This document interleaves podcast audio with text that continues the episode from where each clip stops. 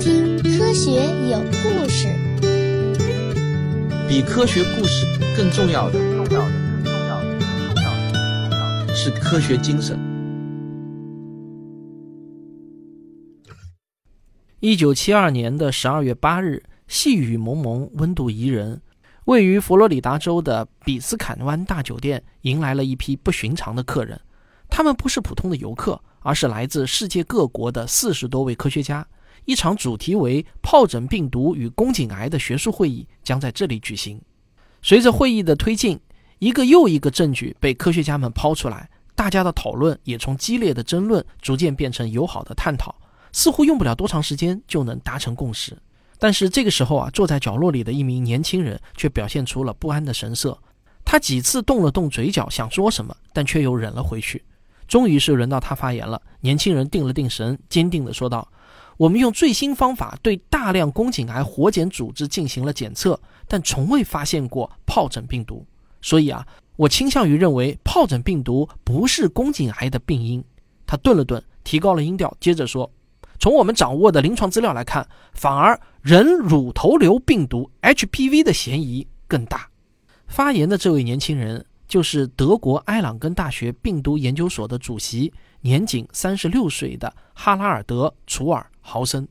他本以为啊，这种与众不同的观点肯定会引起高度重视，但是他却失望了。热闹的会场突然陷入了石头一样的寂静，大家都像陌生人一样注视着他，竟然没有一个人说话。终于，来自芝加哥大学的病毒学家伯纳德·罗伊兹曼打破了沉默，他缓缓地说道。没检测到疱疹病毒，这并不奇怪。实验方法不对或者精度不够，都可能导致这种结果。但是我们在宫颈癌细胞中发现了百分之三十九的疱疹病毒基因片段，这是经得起考验的。你怀疑 HPV 是宫颈癌的病因，你能拿出同样的证据吗？罗伊兹曼的这番话呢，显然是道出了大家的心声，也拯救了尴尬的会场气氛。于是热烈的讨论声重新响起，再也没有人关心刚才那个唱反调的年轻人了。那么，宫颈癌究竟是何方妖魔？为何能跟两种病毒扯上关系呢？那到底又是哪种病毒才是引发宫颈癌的真凶呢？这是一个长长的故事，请让我从一位著名的女病人开始给你讲起。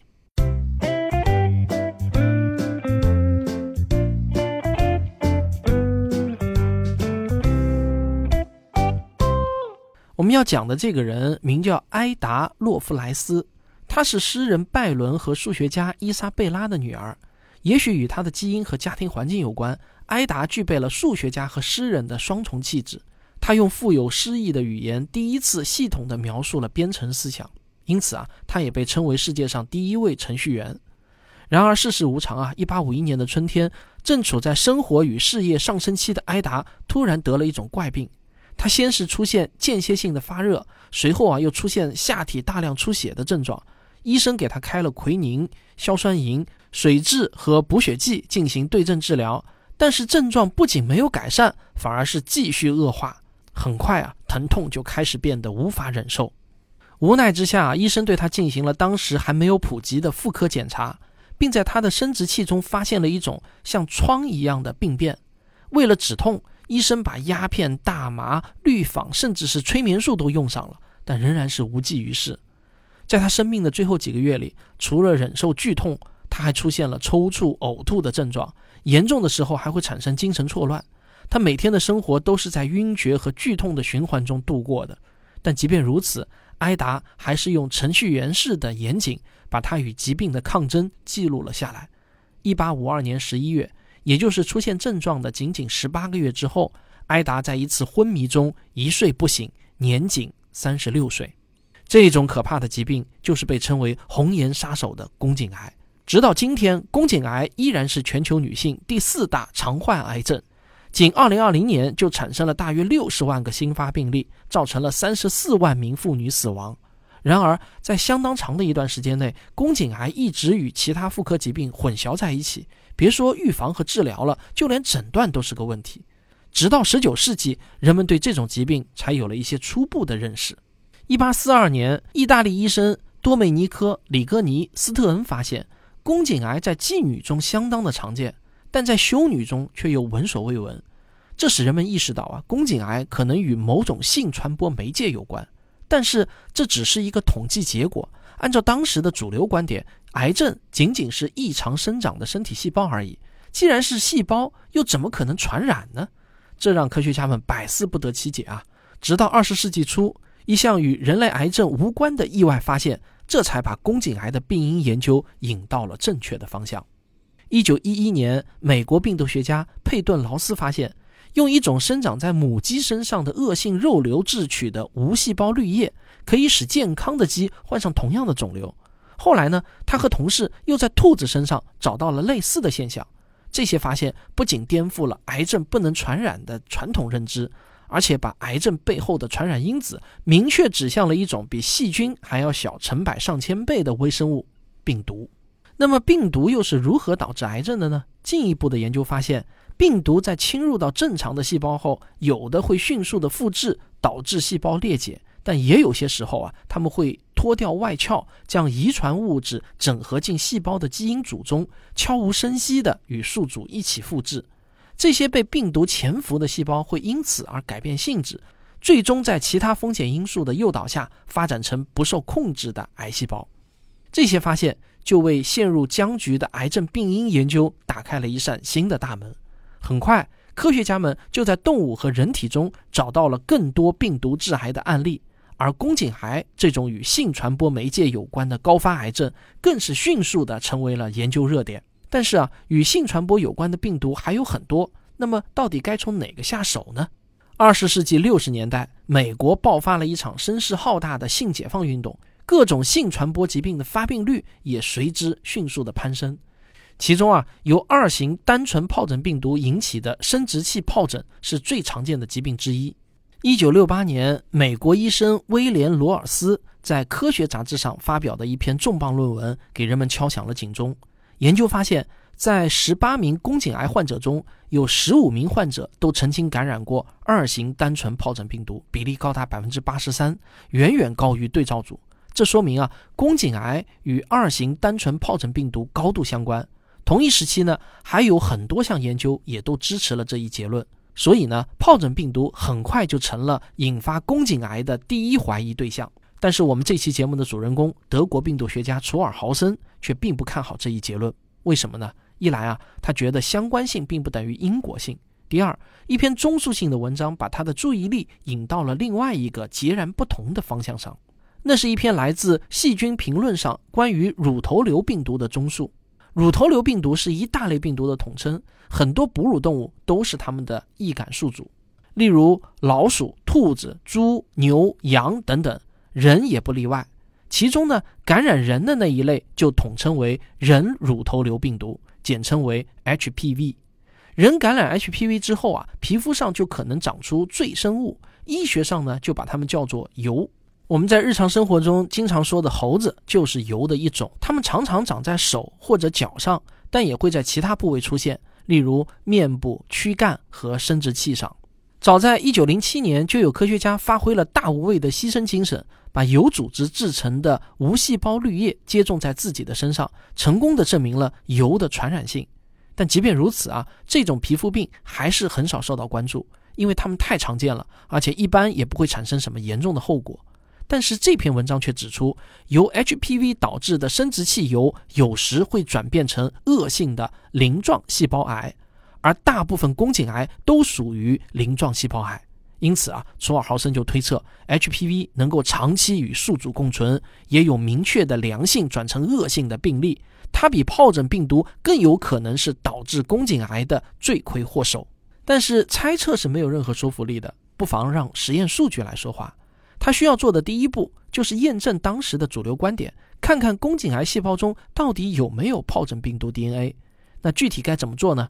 他把目光瞄准了刚刚发明的 DNA 分子杂交技术上。我们知道，DNA 分子就像一架旋转的螺旋形楼梯，由一对各不相同但又完全互补的双链组成。当对其进行加热的时候，DNA 分子会分解成两条单链。恢复适宜条件的时候，它们又会重新结合在一起。利用这个特性，科学家就能达到检测病毒 DNA 的目的。假如我们把病毒 DNA 想象成是一把钥匙，那么感染了这种病毒的细胞中就必然存在一把与之配对的锁。这样啊，科学家就可以弄一堆的钥匙与被检测的细胞 DNA 充分反应。如果发生配对，就意味着被检测细胞已经被病毒 DNA 侵染了；反之则没有。那问题又来了，怎么知道有没有发生配对呢？哎，咱们先上个小广告，广告之后见。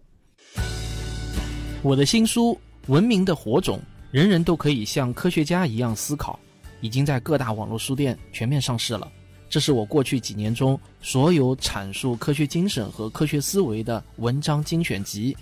有些话，如果你自己无法开口对亲朋好友说，就可以赠送我这本书，你懂的。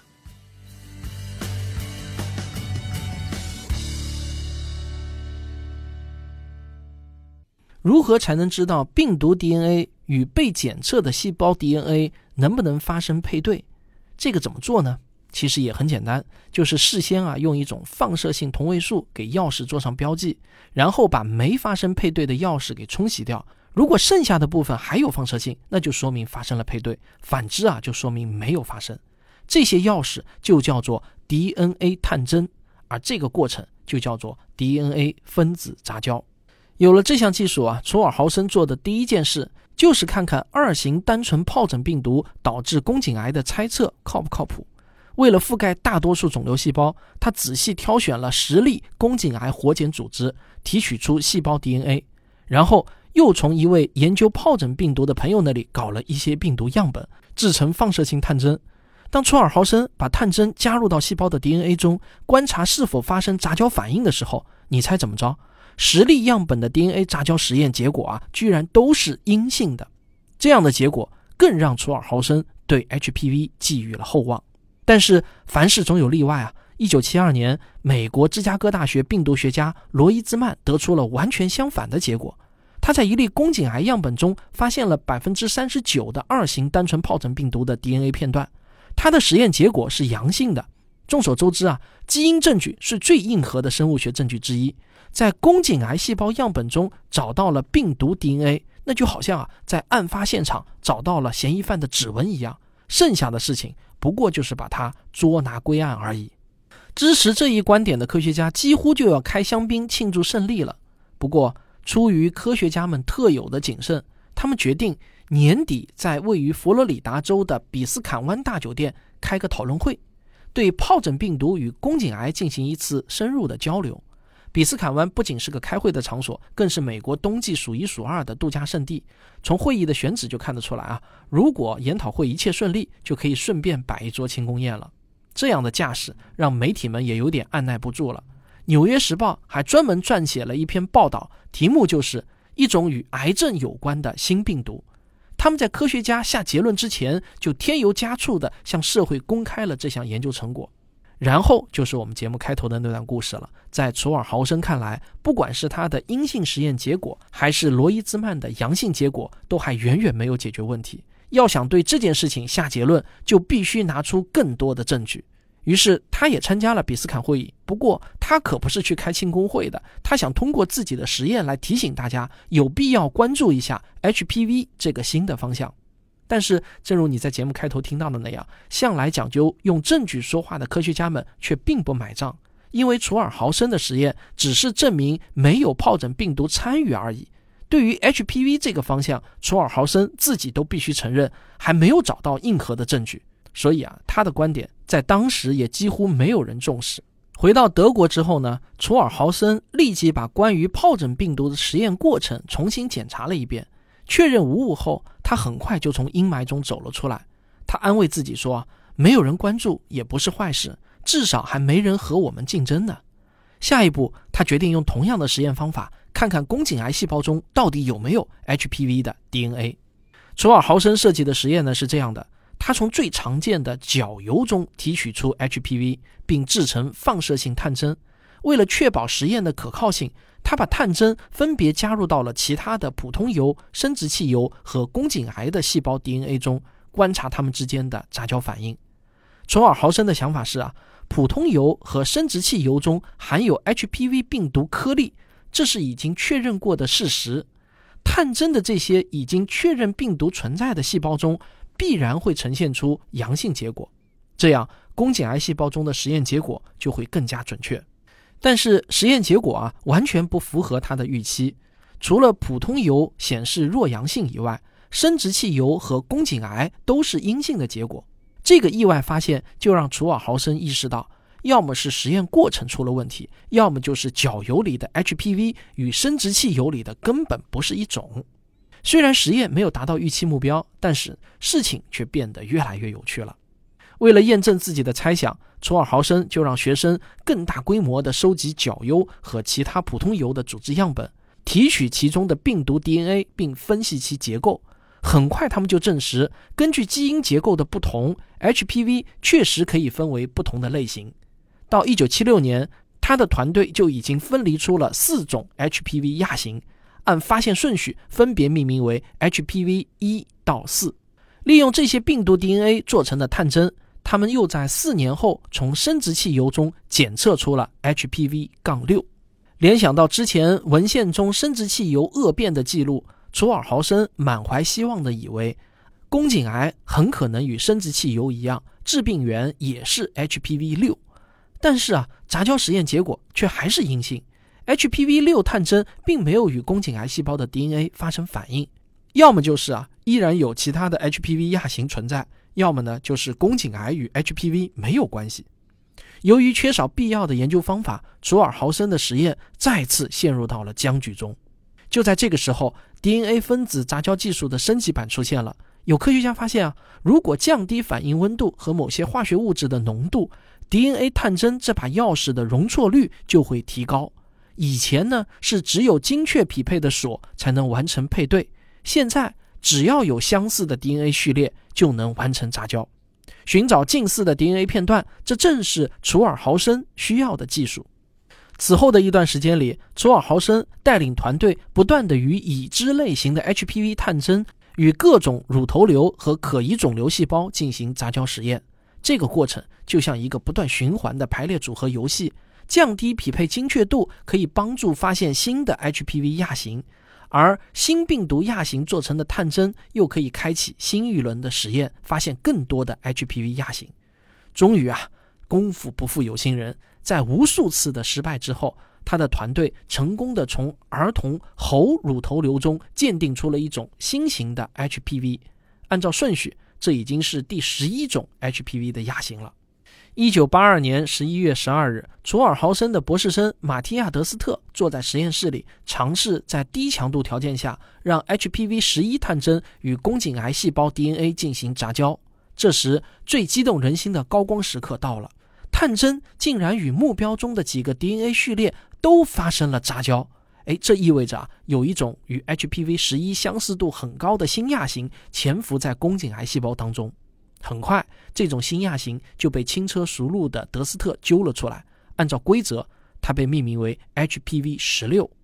当德斯特把这个消息告诉楚尔豪森的时候，楚尔豪森还愣了一下，但随后啊，他马上就走到了橱柜前，拿出一瓶白兰地，平静地说：“也许我们应该干一杯。”是的，确实应该干一杯了。没有人知道，在这十多年里，他们顶住了多大的压力。虽然他的团队已经在对 HPV 的认知上产生了不少成果，但是对于 HPV 与宫颈癌之间的关联，这还是第一个实质性的突破。没过多久，他们又在宫颈癌细胞中发现了 HPV 十八，这些实验结果也很快发表在顶级期刊上。然而，故事进行到这里就结束了吗？并没有，因为楚尔豪森只是在癌细胞中找到了病毒 DNA。但还没有证明二者之间的因果关系，这就好像在案发现场找到了一个指纹，但并不能据此断定指纹的主人他就是凶手一样。那么，到底要怎么样才能证明 HPV 与宫颈癌的因果关系呢？我们科学有故事的老听众呢，可能已经猜到了，最简单的办法就是按照科赫法则的要求，完成一个寻找病原体、分离病原体、接种病原体导致健康宿主患病、再次分离病原体的一个完整的循环。这个就是科赫法则。但是这个说起来容易，做起来难啊！楚尔豪森遇到的第一个障碍就是在当时的条件下，HPV 根本无法体外培养。另一个障碍是呢，乳头瘤病毒对宿主具有严格的特异性。能感染人类的 HPV 通常不能感染用来实验的动物，而由于癌症的高风险性，更不可能直接用人体做实验。为了绕过这两个障碍，楚尔豪森决定另辟蹊径，从基因层面来寻找答案。一九八三年，楚尔豪森的团队发现 HPV 十八的 DNA 是一个环形结构，当它们整合进细胞的时候，会打开成为线形。在这个过程中，代号为一二的基因总是被破坏，而一六和一七这两个基因却总是被保留下来。因此呢，从尔豪森就断定这两个基因肯定有问题。难道他们就是导致细胞癌变的幕后黑手吗？如果真是这样，那就一定能找到这两个基因被活跃表达的中间产物——信使 RNA 了。有了这个思路啊，实验就是顺理成章的了。他们利用一六和一七制作的放射性探针，果然在宫颈癌细胞中检测到了对应的信使 RNA。那这两个基因的表达就被证实了。随后呢，他们又用反义 RNA 中和了这些信使 RNA，阻断了一六和一七的表达。结果啊，癌细胞竟然奇迹般的停止了生长。至此呢，所有的证据终于形成了一个闭环，宫颈癌病因这一困扰了医学界一个多世纪的难题也圆满的画上了句号。二零零八年十二月十日。楚尔豪森因为他对宫颈癌病因的研究，在瑞典斯德哥尔摩音乐厅被授予了诺贝尔生理学或医学奖。历史总是惊人的巧合，这一天与三十六年前比斯坎会议的落幕，哎，正是同一天。宫颈癌病因的确认，吸引了越来越多的科学家投入到了这个领域中。人们对 HPV 与宫颈癌的关系也逐渐有了更多的认识。现在，人类已经发现了四百多种 HPV。其中有致癌作用的，除了 HPV 十六和 HPV 十八以外，也增加到了十几种。它们被统称为高危亚型。幸运的是呢，即便是感染了 HPV 高危亚型，也不意味着一定会得宫颈癌。大多数情况下，病毒都能被免疫系统清除，只有长期的持续感染才可能导致宫颈癌。因此，成年健康女性只要通过定期接受宫颈癌图片筛查，或者呢 HPV 的基因检测，就能达到很好的预防效果。另一方面，由于 HPV 高危亚型相对较少，这就为通过疫苗来预防宫颈癌提供了可能。目前，全球已经研制出三种 HPV 疫苗，分别为二价、四价和九价。虽然不同的价数针对着不同的病毒种类数量。但是它们都覆盖了 HPV 十六和十八这两种最常见的高危亚型，至少能够预防百分之七十的宫颈癌。经过长期的监测，也都展现了优秀的保护率和安全性。因此呢，适龄女性积极接种 HPV 疫苗也是预防宫颈癌的有效措施。二零二零年十一月十七日，世界卫生组织正式启动了加速消除宫颈癌全球战略。全球一百九十四个国家共同商定，要终结这一可防可治的疾病。这是人类第一次拥有了消灭一种癌症的能力。讲到这里啊，我不禁感叹，这其中的绝大多数成就都发生在过去的短短一百多年的时间中。这场史诗级胜利的背后，是现代医学的飞速发展和无数科学家、医生乃至企业家的辛苦付出。我今天之所以跟大家讲这个故事，其实呢是有感于经常在社会上听到的一些奇谈怪论，说现代医学呢是还原论，古代医学啊是整体论，整体论要高于还原论。但我想说啊，通过贴一个简单的标签，然后就用标签对标签的方式进行比较，这是一种尚未脱离蒙昧的思考方式。现代医学的大量研究成果可不是把人还原成原子。而是一种通过系统实验来寻找确定因果关系的科学方法。通过这种方法得出的结论是可靠的，经得起无数次的重复验证，并且最终也帮助人类战胜了一个又一个的疾病。宫颈癌的寻凶之旅就是对这种方法的最好诠释。我希望大家能在听完这个故事之后得到一些思维上的启迪，因为比科学故事更重要的是科学精神。好了，我们下期再聊。科学声音。今天这期节目的文稿呢，是我们科学声音写作训练营第五期的学员严永明创作的。大家可能听出来了，今天这篇的主题其实与上一期节目的主题呢是一样的，都是讲楚尔豪森发现宫颈癌的病因是 HPV 病毒的故事。是的，这是我们训练营的一篇命题作文，严永明同学为完成这篇作文付出了巨大的努力。让我们来听听他自己是怎么说的。当我写完这稿的时候，终于长长的吁了一口气。这篇文章几乎占据了我两个月以来的所有业余时间，仅仅是整理出来的中英对照的参考资料就将近三十万字。但是呢，即便如此，我依然很难保证不被专业人士揪出问题。通过这次作业，我是深刻地感受到科普不易，负责任的科普更加不易。在此，我想对长期以来努力传播科学种子的职业科普人表达我由衷的敬意。正如大师兄董一强所言，经过这次作业，每个人都要被扒一层皮。但是，经过无数次痛苦的煎熬之后，我收获的却是脱胎换骨般的惊喜。虽然这对我来说只是一个开始，但是这个过程对我原有的思维和表达模式的冲击，也一定会使我终生受益。最后，我想衷心感谢汪老师的悉心指导和大师兄百忙之中抽出时间帮忙润色。后面的作业，唉，继续努力。好，希望大家能够通过我的这两期节目啊，消除对科普写作存在的一种广泛的误解，那就是科普文章啊不过是复制粘贴而已。如果你也这么想的话，那真的就是小看了知识写作这项天花板极其高的职业技能了。好，今天的节目就到这里，我们下期再见。